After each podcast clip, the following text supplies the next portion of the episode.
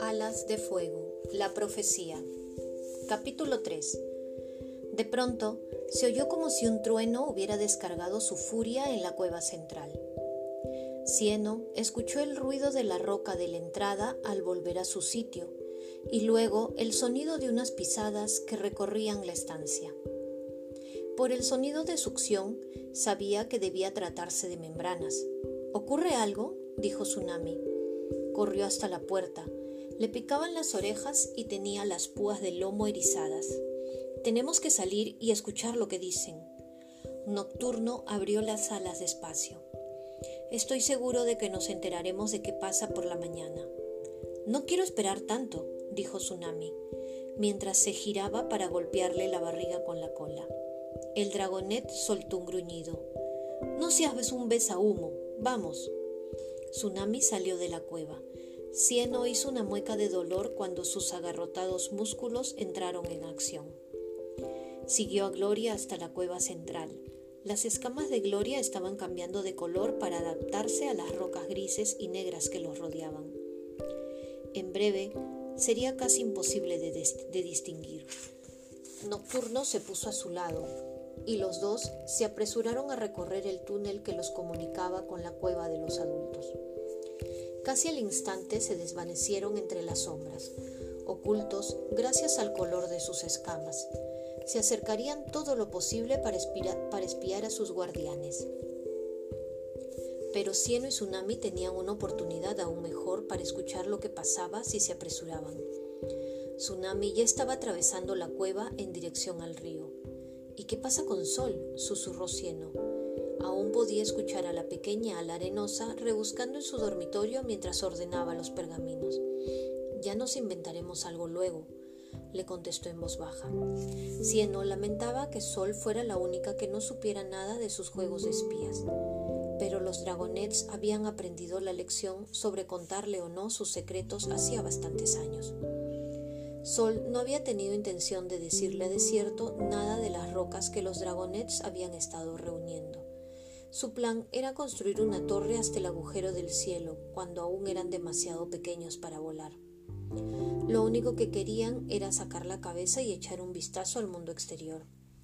Pero un día Sol se olvidó de tener cuidado cuando Desierto andaba cerca, y al día siguiente habían desaparecido todas las rocas del escondite.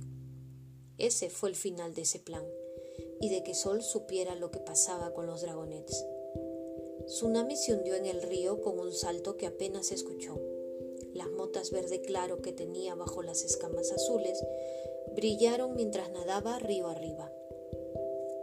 Cieno se alzó al río tras ella, deseando con todas sus fuerzas poder ver en la oscuridad al igual que ella. Al menos Tsunami se había acordado de activar la raya de su cola que brillaba en la oscuridad. Los alas lodosas no podían respirar bajo el agua como los alas marinas, pero podían aguantar la respiración casi una hora, Así que cuando los dragonets querían espiar a sus guardianes, Cieno y Tsunami podían usar el río para acercarse más que los otros. Cieno alcanzó al ala marina cuando ésta estaba atravesando el hueco en la pared de la cueva que había bajo el agua. Aquel espacio tan pequeño siempre ponía nervioso al ala nodosa. Ojalá no se hubiera comido aquella vaca extra en la cena. Hundió las garras en las rocas y se fue agarrando a las grietas que encontraba. Hubo un horrible momento en el que creyó que se había quedado atascado por el estómago. ¿Se ahogaría ahí abajo? ¿La profecía se iría al garete por una vaca de más? Entonces, acompañado de un torrente de burbujas, dejó atrás el hueco y siguió nadando tras Tsunami. La cola se le volvió a oscurecer en cuanto llegaron a la cueva de los guardianes. Los tres dragones adultos apenas prestaban atención al río. Solo Membranas lo usaba a veces para dormir en la orilla. Jamás se les ocurriría pensar que allí abajo había dos pares de orejas de dragonets escuchando. Cieno se quedó cerca de la entrada mientras Tsunami nadó hasta el lado más alejado de la habitación. Así, al menos uno de ellos oiría todo, sin importar dónde estuvieran hablando los guardianes. Aquella noche, Sin embargo, Cieno estaba bastante seguro de que todos podían oír lo que ocurría, incluidos Gloria y Nocturno, que aguardaban en el pasillo que comunicaba aquella cueva con las otras. Por la forma en la que Rapaz estaba gritando, incluso los alas celestes podrían oírla desde los picos de las altas montañas. ¿Que viene hacia aquí, sin avisar?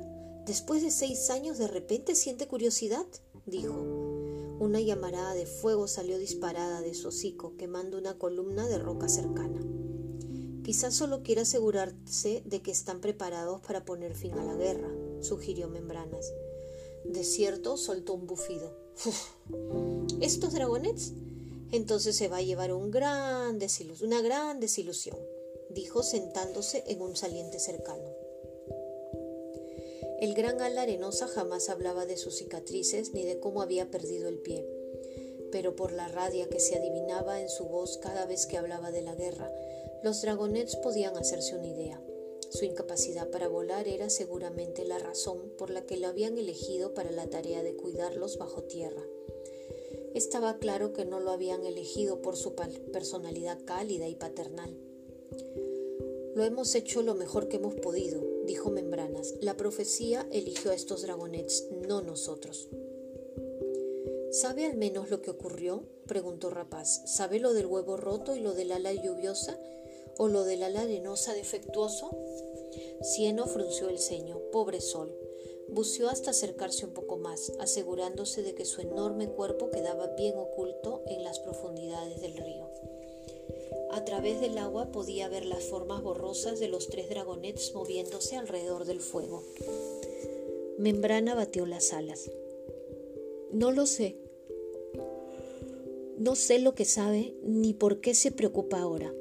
El mensaje solo decía, Oráculo va para allá. Se supone que tengo que ir a buscarlo y traerlo aquí mañana. Oráculo. Aquel nombre le resultaba familiar. Cieno intentó hacer memoria. ¿Un dragón de la clase de historia? ¿Un dirigente de las tribus? No. Todas las tribus estaban gobernadas por reinas. No estoy preocupado por, preocupada por lo, del por lo de Sol, siguió desierto.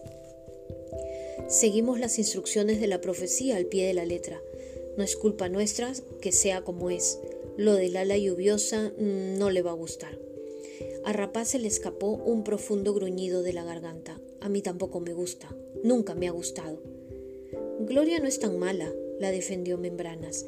Es más lista de lo que nos quiere hacer creer. La sobrevaloras porque fuiste tú quien la trajo aquí, lo acusó de cierto. Es una vaga inútil como el resto de su tribu. Y no es un ala celeste, añadió Rapaz. Se supone que deberíamos tener un ala celeste. Cieno deseó que Gloria no tuviera que oír todo aquello. Los guardianes nunca ocultaban sus sentimientos hacia ella, y ella siempre actuaba como si no le importara. El dragonet deseó poder decirle que ella era tan importante e inteligente como cualquier ala celeste. Bueno, nunca pensé que Oráculo vendría a verlos, se defendió Membranas. Después de que trajera el huevo de nocturno, pensé que nunca más lo volveríamos a ver. Los alas nocturnas no tienen nada que ver con esta guerra. Así que es un ala nocturna, lo que significa que será superpoderoso y misterioso, y muy pagado de sí mismo. Eso eso era todo lo que Cieno podía recordar de los alas nocturnas. De hecho, deseó poder escuchar en ese momento una de las lecciones de Nocturno. La genia de épica de los alas nocturnas era el tema favorito del dragonet negro. Han dicho que los garras, ¿qué es lo que quiere? preguntó Rapaz. Bueno, es su profecía, contestó Membrana. Supongo que quiere asegurarse de que se cumpla. Oráculo.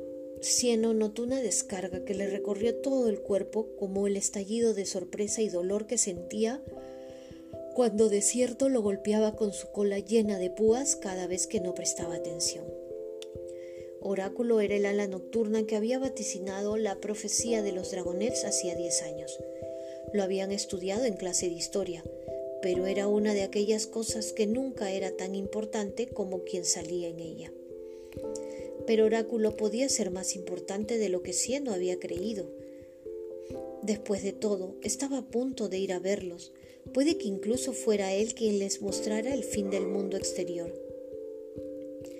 Quizá después de todo no tuvieran que escaparse, quizá todo estuviera a punto de cambiar.